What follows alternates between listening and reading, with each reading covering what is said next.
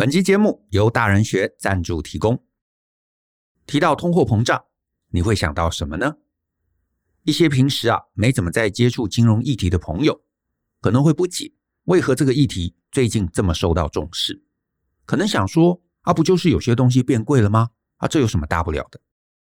但其实呢，不是这样的。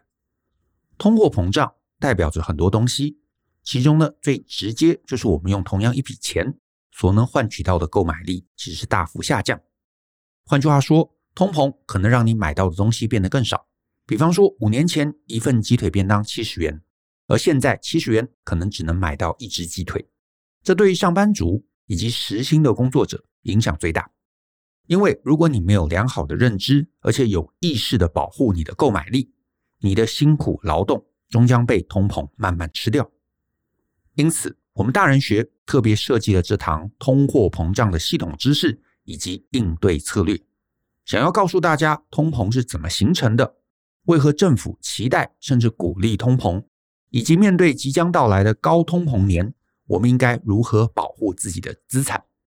这堂课并不会卖你商品，不会要你加入会员，也不会鼓吹你任意投资。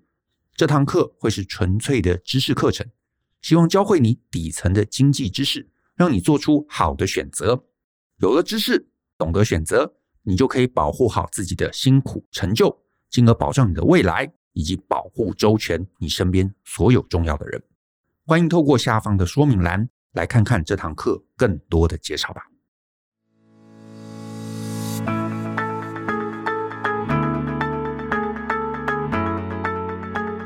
欢迎收听大人的 Small Talk，这是大人学的线上广播节目。我是舅张国阳。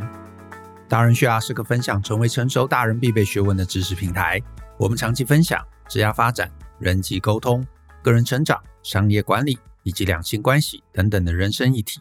那欢迎大家可以多多关注。那如果呢，你有任何想要找我们讨论或者提问的，都欢迎你可以写信到 podcast at。ftpn. 点 com 点 tw 这个信箱。那如果呢，你的问题是我们有办法在十五到三十分钟之内可以充分能探讨完毕的，就会有机会被我们选中来放在节目之中。那至于呢，有些听众会提出一些很简单的，可能几句话我们就可以解答的一些问题。那我从呢今年五月开始，在脸书还有 Twitter 上面，我会用文字来回答。所以呢，也欢迎大家可以追踪我的账号。啊，那账号的资讯你可以看节目下面的说明栏，你应该可以找到。那今天呢，我想探讨的是一封啊阿摩他写来的一封信。那我一样照过去的传统啊，我把阿摩的信先念给大家听。阿摩写说：“大人学的两位老师好，我的名字是阿摩，八年级生，将步入三十岁阶段的公司职员。我是从专案管理生活思维时代就开始追踪 Joe and Brian 文章的听众。”一路上呢，阅读两位的作品，也买过大人学的书，令我获益良多。那感谢两位老师的帮助，让我在人生道路跟职场上走得非常顺遂。我也如愿在三十岁前就担任了主管，工作很上手，薪资在台南而言也尚可。从一开始的年收五十万到目前的一百一十万左右，在文主的同侪之内算是可以接受，也持续在开发自己的技能跟事业。但我目前啊，却因为一件事情感到非常焦虑与痛苦。即将规划步入结婚的我，面临了高房价的问题。因为我的家境啊不太好，不会有任何家里的资助。工作六七年来，我省吃俭用，生活没有过多娱乐。从大盘八千点开始就投资 ETF，获利也颇丰硕。但这样我却买不起房子。台湾的房价所得比持续来到历史新高。收薪阶级的我越来越买不起房子。现在不论新旧，台南能够容纳小家庭的房子都是千万起跳，等于我要把所有的存款投下去，才有办法买一间三房大楼，而且还要将收入的三分之二拿去缴房贷，生活将面临极大的风险。看着老爸那一辈以前辛苦工作，领着基本工资，还是可以在台南买到透天，对比如今的我。领着比父亲高两倍以上的收入，却连一个鸟笼也买不起。我实在不知道自己做错了什么。难道真的是我自己不够努力吗？看着同辈的同事在五年前刚开始工作的时候就借钱买了八百万的房子，加入了预售屋炒房的行列，现在市价已经到了一千八百万。用了增贷转炒成屋，总获利也已经达到千万，更透露说自己正在规划退休生活，后半辈子以投资台湾房地产为生。在他眼里的投资商品是我一辈子都买不起的家。原来这才是真正选择比努力重要吗？我为自己的无能以及没办法给自己妻子跟未来的儿子一个温馨的家感到愧疚。看着现代人越来越多躺平内卷的趋势，我渐渐懂了他们的感受。也萌生了类似的想法，或许我这种穷人根本不配拥有家庭这种奢侈品，但我还是会继续往前走。或许从找更小、更旧的房子开始，或者继续租房子，但真的没有便宜多少。我真的好累，可以告诉我怎么做，或聊聊台湾的房价吗？谢谢两位老师，看到这边，阿摩，嗯，阿摩提到的问题啊，真的其实是我们这一代人大家都有的一个困境。老实说了，这个游戏其实本来它就不容易，我自己也花了很长很长的时间啊，才慢慢的，我觉得也才慢慢的稍微比较理解这一块。那我得说，这一切真的，你就是假设家里没有什么财经的背景啊，没有教导，我们这种中产阶级的孩子啊，真的是得靠自己来摸索这一切啊，这一路上真的是不容易。那我先聊聊我的理解啦，呃，房价这二十年的高涨。我自己的理解啊，根本原因啊，其实还是源自于这二十年全球央行的货币政策啊。就是如果你有注意啊，其实这二十年大概从两千年到二零二零，好像二零二三嘛，大概这二十年全球其实都走在一个相对宽松的货币政策上。那简单讲是这样的概念，就是全球的央行就发现，就是哎，维持低利率，放出更多的资金啊到市场上。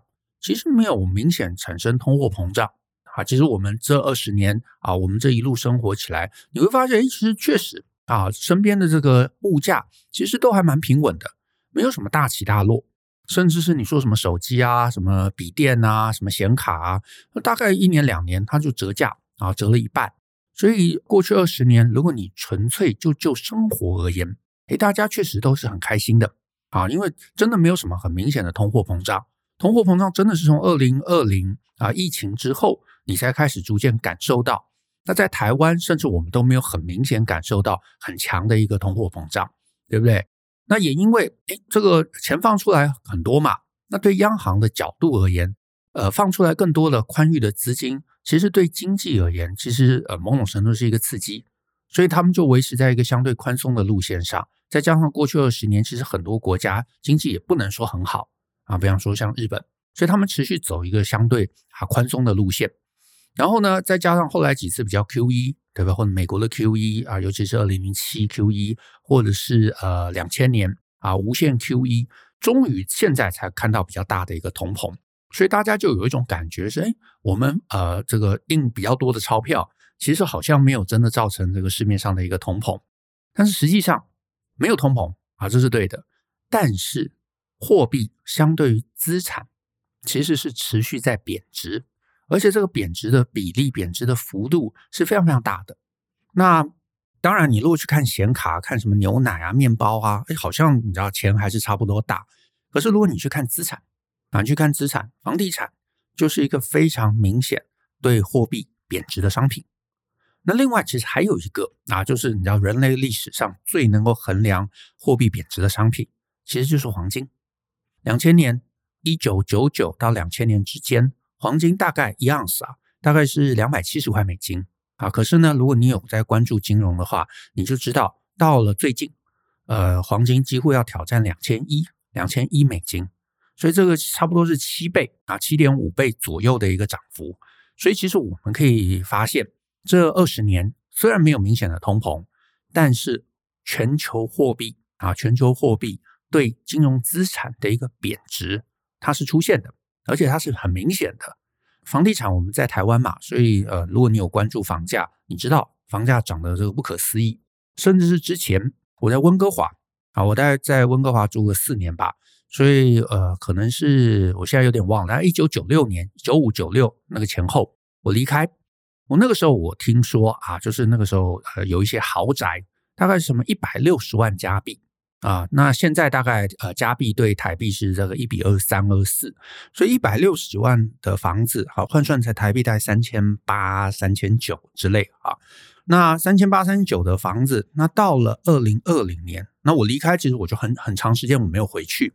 那等到二零二零年，我又碰到几个啊，当时在那边啊，就是一路住到现在，就是一路家里还住到现在的一些同学，他们就跟我讲说，现在温哥华哇，炒到不可思议。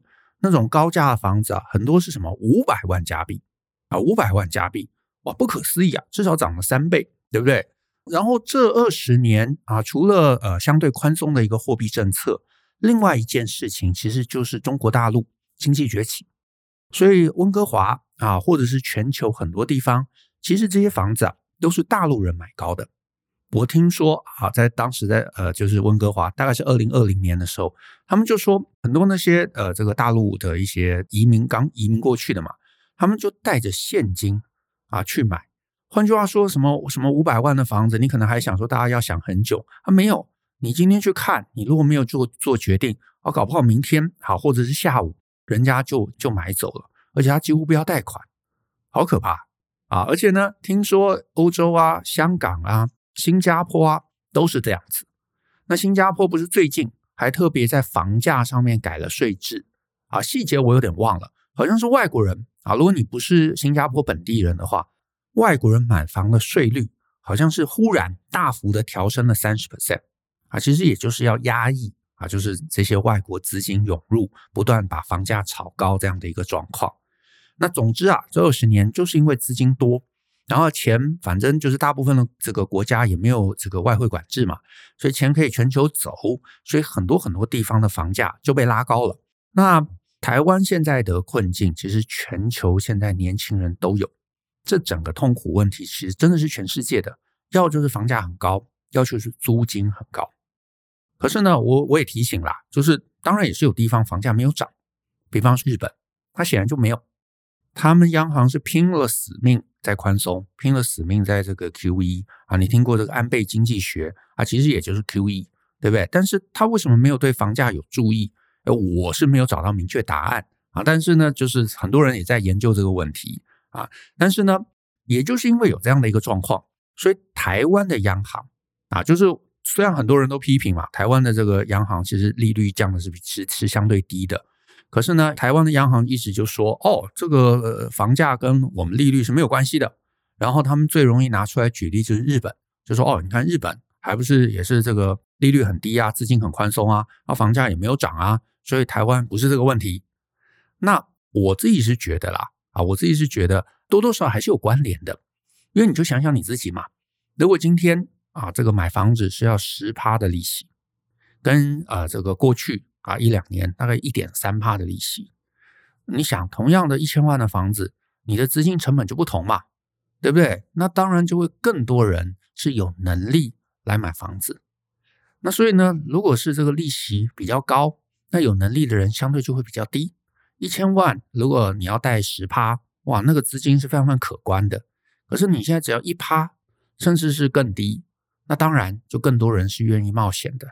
所以利率对于股利啊，对于股利，对于房地产的一个鼓动，其实总是有影响的啊。就算它不是百分之百直接的影响，那你说它有没有让这个房价这个往上提升？我相信多多少少是有的。啊，多多少少是有的，就是我不敢啊，这凡事没有一百 percent 嘛，我不敢说啊，全球的房价就是因为这个因素，就仅是因为这个因素。可是这个因素的影响性，我觉得我们大家还是不能忽视。然后再来，我觉得另外一个类似的例子啊，其实是美国，美国大概两千年的时候，因为科技股危机嘛，就是达康的那个泡沫化，所以当时联准会就是开始宽松，从六趴的利息降到大概一趴。呃，可能也花了一段时间，我印象中好像是两年还是三年啊。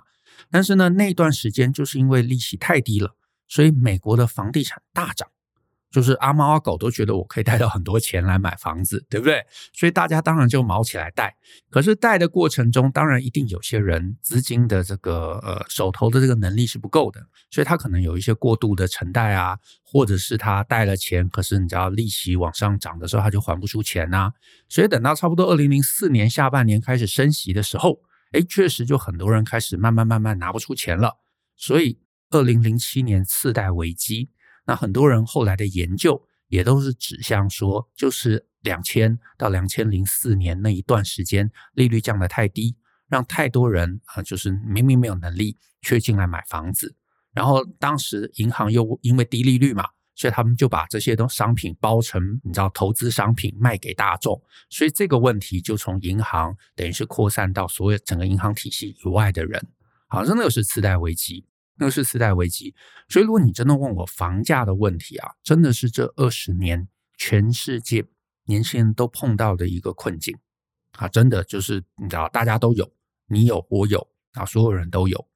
那可是呢，现在问题就来了，如果你问我说，那接下来到底要不要买房子？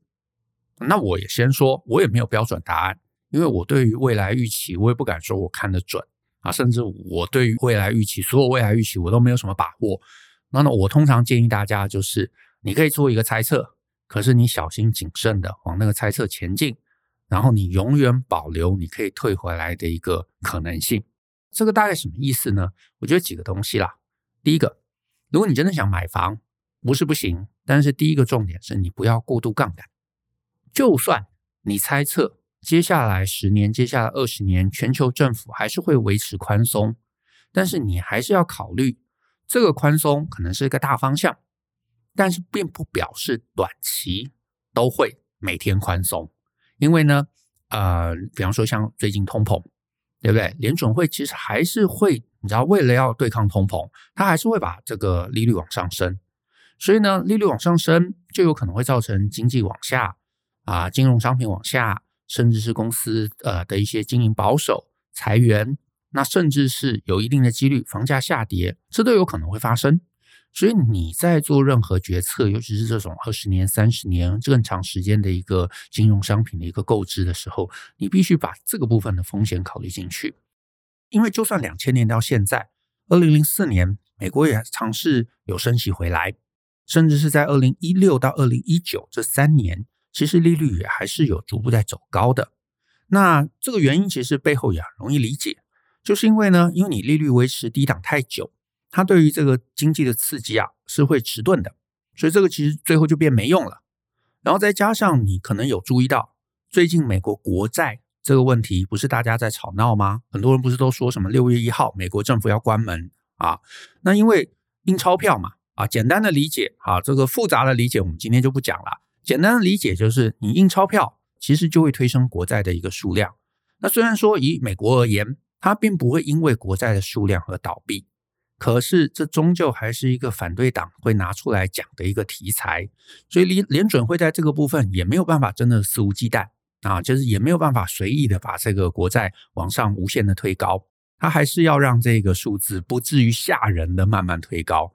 然后再来另外一个，呃，跟国债无关，是跟利率啊，就是利率如果持续维持太低，那联准会也会担心，因为万一之后碰到什么样的经济冲击，比方说像呃最近的 COVID，那联准会如果现在已经是零了，那你的利率就没办法再往下降嘛，所以他总是希望说，哎，在经济和缓的时候，或者在呃他呃有条件的时候，他可以把利率慢慢慢慢的升高，升高到一定的状况。等到之后有什么有什么变动的时候，它可以再降回来啊，所以呢，它也不会让这个利率永远维持低档啊。那当然，台湾是另外一个故事啊。台湾央行因为这个汇率政策啊，它把利率持续维持在一个非常非常低档的一个状况，而且维持了非常非常长的时间。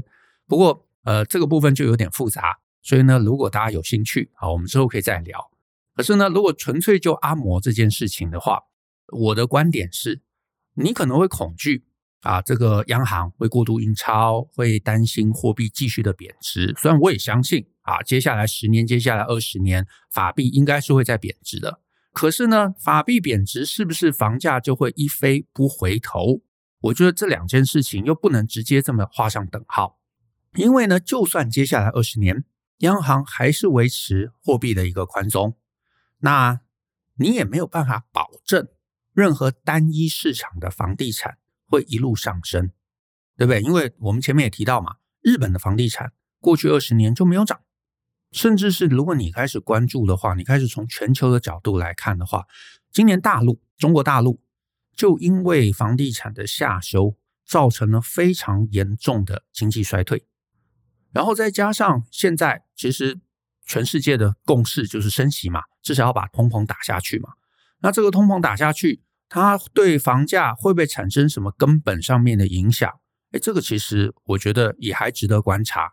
而且房价还有其他很多当地的因素，比方说当地的人口红利啊，当地政府的政策啊，甚至是有多少人在当地最后是有能力持续去接盘的。那接盘的概念，我觉得稍微讲一下，就是我觉得长线而言啊，蛋黄区，台湾的蛋黄区应该还是会稳定的。那所谓蛋黄区，指的像什么信义区啊，或者是台北市的这个捷运的沿线啊，这些地方。我相信它可能是会有起伏，但是这个起伏不至于过大。可是啊，你如果稍微有注意的话，过去一些蛋白区或者因为一些题材炒起来的，哇，那真的有可能最后忽然买盘消失，整个价钱啊会有一个比较大幅度的修正。然后另外一个我觉得值得观察的就是，过去啊，我小时候的时候，大概身边的长辈会去买房子，标准的物件都是那种三房两厅。对不对？公寓嘛，三房两厅，然后呢，买一买大概也都是三十几平啊，大概三十三十五平上下。那当然，那个时候对他们而言也是一个高的负担呐。可是到了我们现在这个年纪啊，我们这个族群想要买房的时候，你就发现什么三房两厅的公寓，对不对？三十五平，哇，那个金额已经贵到不可思议啊！现在其实你如果去市场上看，你会发现大部分其实都是那种二十五平上下。然后呢，贷款年限都很长哦，什么三十年，对不对？那这个当然有可能啊。有一个说法是说，现在因为很多小家庭嘛，啊，没有那种什么跟这个这个这个公公婆婆啊，或者跟长辈一起住，所以呢，不需要那么大的房子。可是我觉得另外一个真正的理由啊，是你是一个自住客，你很年轻，你刚出来工作个十年，老实说，真买不起什么大房子，所以这二十年。大家能够负担的啊，能够负担的，我猜啦，大概也就是一千五到两千五这样的一个总价。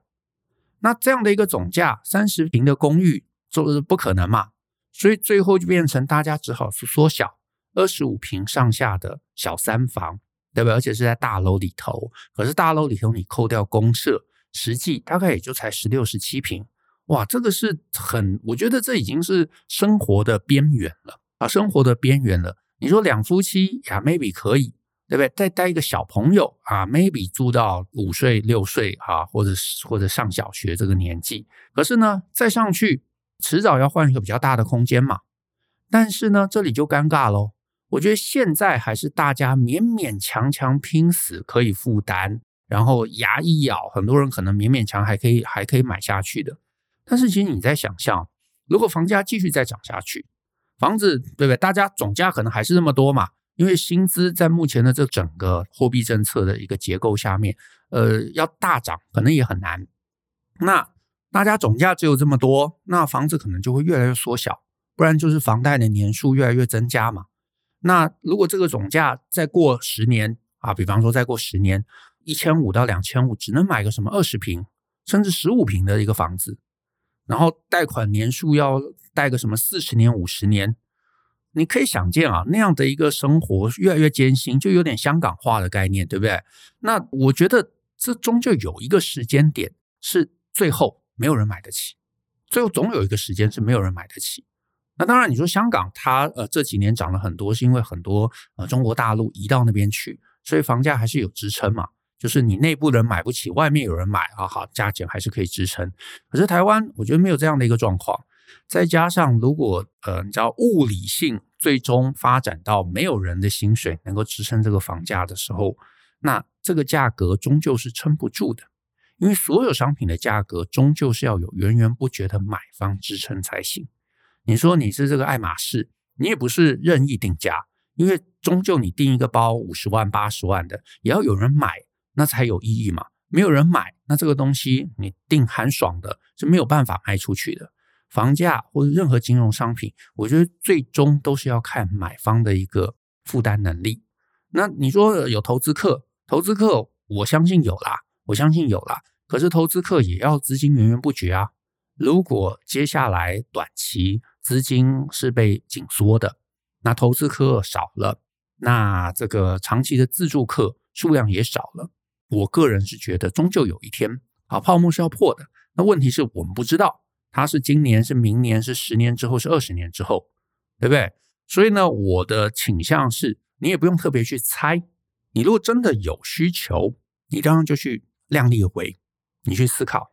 但是，请记得，你不要假设价钱会永远涨到天上，不会回来。所有的商品都没有这样的一个可能性。那只是说它是什么时候破。再来，我觉得还有一个东西，可能大家也要考虑进去啦。啊，就是阿摩至少要考虑进去的，就是台湾还有一个很多国家没有的东西，是地缘政治的风险。因为说穿了，你周围每个人嘛，可能都担心台海战争，对不对？那可是呢，这个点其实讲来就很有趣啊，就是你在脸书上面，你在 Twitter 上面，你在这个 social media 上面，你会看到大家都很担心战争。可是如果你从台湾金融商品的价格来看，尤其是房价来看，很显然，好像没有人真的担心战争会发生。好，我不知道是怎么回事啦，但是我就从这个价格上面，我得到这样的一个观察。但是呢，这件事情终究还是存在嘛，会被打仗，谁知道呢？搞不好过两年打起来了，那房地产的价格绝对是会受到冲击的啊，绝对会受到冲击。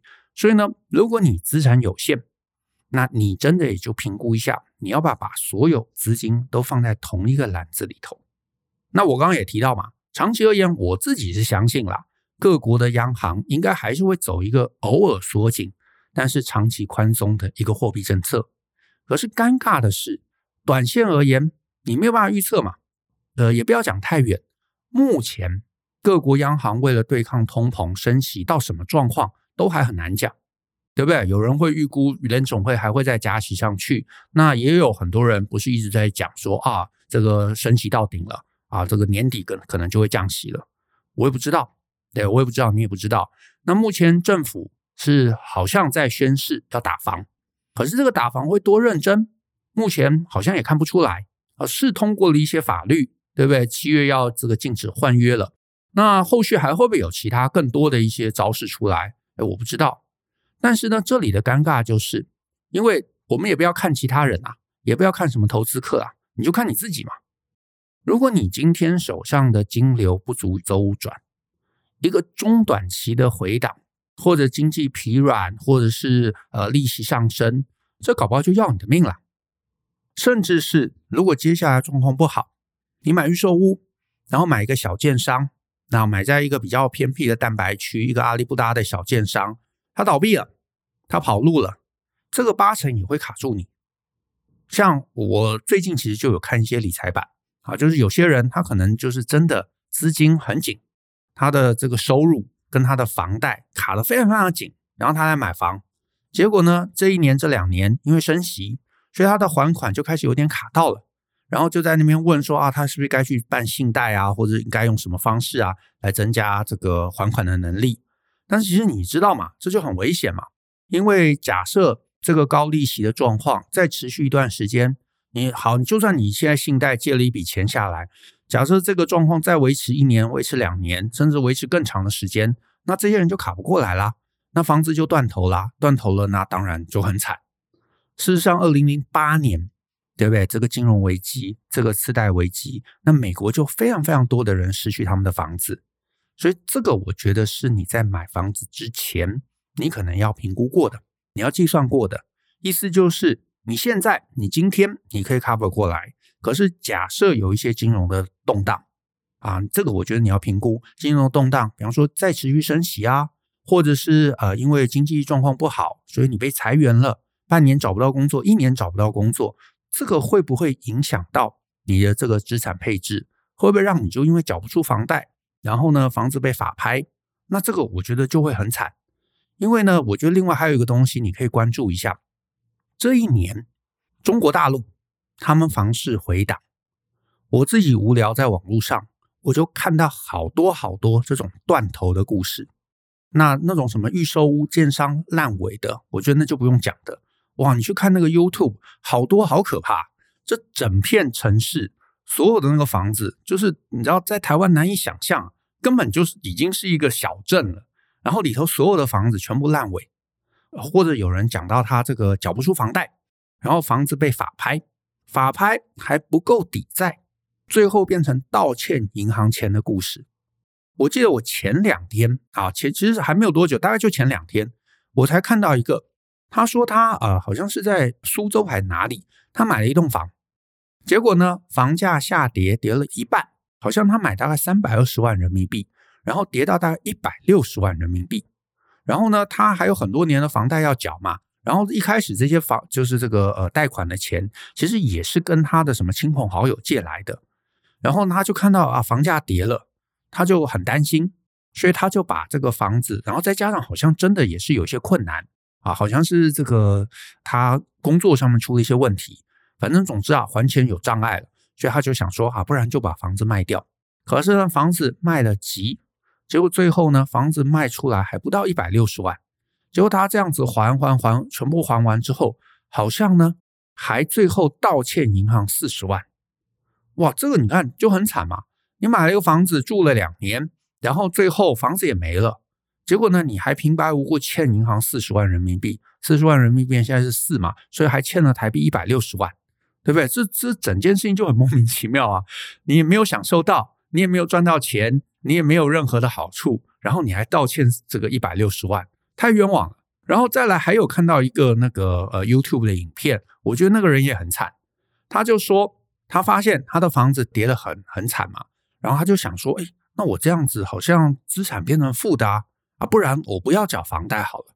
好，就是这个人大概也没有什么金融知识啊。他就想说，那我就索性不要缴房贷，反正让这个呃银行把这个房子拿去这个查封嘛，去这个法拍掉嘛，那我这样子不就没事了吗？所以他就不缴房贷，然后呢，当然银行就把他这个房子没收了嘛，然后拿去拍卖，然后拍卖了，那拍卖当然这个价钱就不会好，所以价钱就很差，价钱很差之后，他以为哦，反正房子抵押给你嘛，你把房子卖了不就不干我的事吗？啊，没有。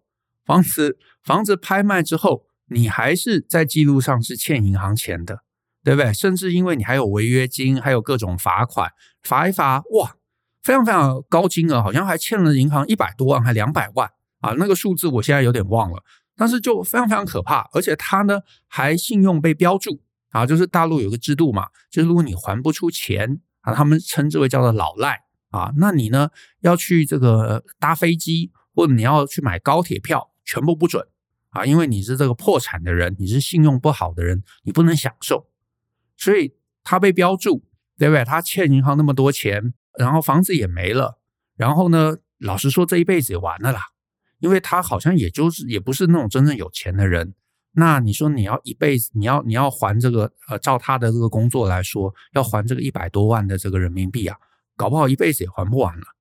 然后再加上他被标注了，他的这个小孩之后要求职啊，要做什么事情，可能都你知道很困难。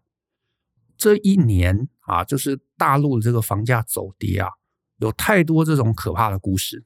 所以如果你有兴趣，你在 YouTube 上面，其实你可以找一找啊。但是我也要强调，我不知道这些故事是假还是真，但是我猜大概多多少少有一定程度的一个真实性。那呃，你说哦，台湾跟大陆不同，呃，那当然有可能。可是我唯一就是想提醒的，没有任何商品是百分之百只涨不跌的，而且呢，很多商品真的开始跌价了，大家疯狂逃窜的时候，你才会发现，哇，那个泡沫有多大。也因为你不知道，所以你的资金链请一定要保护好。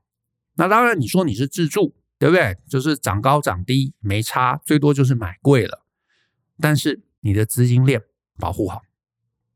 再来还有一个提醒的啦，就是房子对我们大部分人而言，它是一个很重要的资产配置。那你买下去的好处，当然你就有个安心感，你有个家，你有个可以回去的地方，你有一个固定的居所。可是这也就代表了你后续的弹性变小，因为你说你要创业啊，你要去台北工作，或者你要去美国工作，你这个时候就会想比较多啊，你就会想说，哎，我还有个房子在台南，那这个房子要怎么处理呢？啊，要租给人家吗？哎，好像很麻烦。要卖掉吗？啊，现在价钱好像不是很好。那我该怎么办呢？搞不好你对于未来的很多机会，你就会被这个卡住。那这个当然也取决你手上资源的多寡。你真的钱很多啊，反正到处买一间的那种人可能就没差。可是如果你跟我一样啊，我们也不是那种真的有钱人，那房子买下去可能就会让你后续的资金运用变得紧张。那每个月呢，如果你就要付出很多的贷款，刚刚前面讲嘛，利息如果又上升，那这个其实就会连带卡住你后续很多很多的机会。所以这个部分你要想清楚啊，你要算一算啊，我觉得你要算一算。那我个人啊，我个人的价值观还是希望你在考虑赚钱之前，你要考虑风险，你就一定要思考，你就算遭遇了各种风险，你都不能一次爆仓。那当然，最后居住的问题、居住的需求还是要解决嘛。继续租屋，当然缺点就是可能得要常搬家，而且你可能会面临这个房租其实持续这个调整的问题。那我自己也是对于接下来房租有可能还会再涨一波，所以这个部分我也是有点悲观的。所以你能买，你愿意买，你能负担，当然我觉得这是可以考虑的啊，这是可以考虑的。可是你的现金流请一定要掌握好。那这个部分，老实说，我没有什么太多可以建议的，因为我们大部分人能做的一个，也就是从比较蛋白的地方开始，对不对？或者从比较小平数一点的房子开始。那我记得，好，现任的这个央行的总裁啦，那个应该是杨金龙啊，杨金龙先生，他之前我呃看新闻，他也说，啊，他四十岁他才首购，所以我个人我猜他可能也没有骗人，因为你说以台湾啊，尤其北部的房价而言。自备款真的会是大部分人过不去的坎，不要讲很贵啊，你不要讲什么什么五千万、一亿的，你就算买一个一千万的房子，二十趴的自备款嘛，也要两百万。这个两百万，如果你一开始的起薪不高，第一桶金搞不好就要存八年、十年啦，甚至有对有些人而言，搞不好要更长的时间呢。所以，阿摩，我要说的是，不是你弱啊，不是你弱。真的是这二十年货币对资产贬值的太严重，你别的不要说嘛，光黄金都涨了七点四倍啊，光黄金都涨了七点四倍，对不对？你你你认真说，台湾很多地方搞不好房价都还没有涨过七倍的，这二十年没有涨过七倍的，我自己其实就常常开个玩笑嘛，你如果在两千年，你有一亿啊，你有一亿，你这个一亿，对不对？你买房子，你买黄金。搞不好买黄金的到二零二三还没有输哦，还没有输哦。那当然，很多人说我买房子我不会全额付嘛，你可能会贷款啊。那贷款就是开杠杆，开杠杆就是借钱，那又不一样。可是如果你真的就是付现金，你买房子在台湾一个乡下，另外你一亿买黄金，这个买黄金的人现在其实赚了七倍，变成七亿七亿五千万，对不对？所以他其实也没有输啊。换言之啦。换言之啦，我觉得房子该不该思考？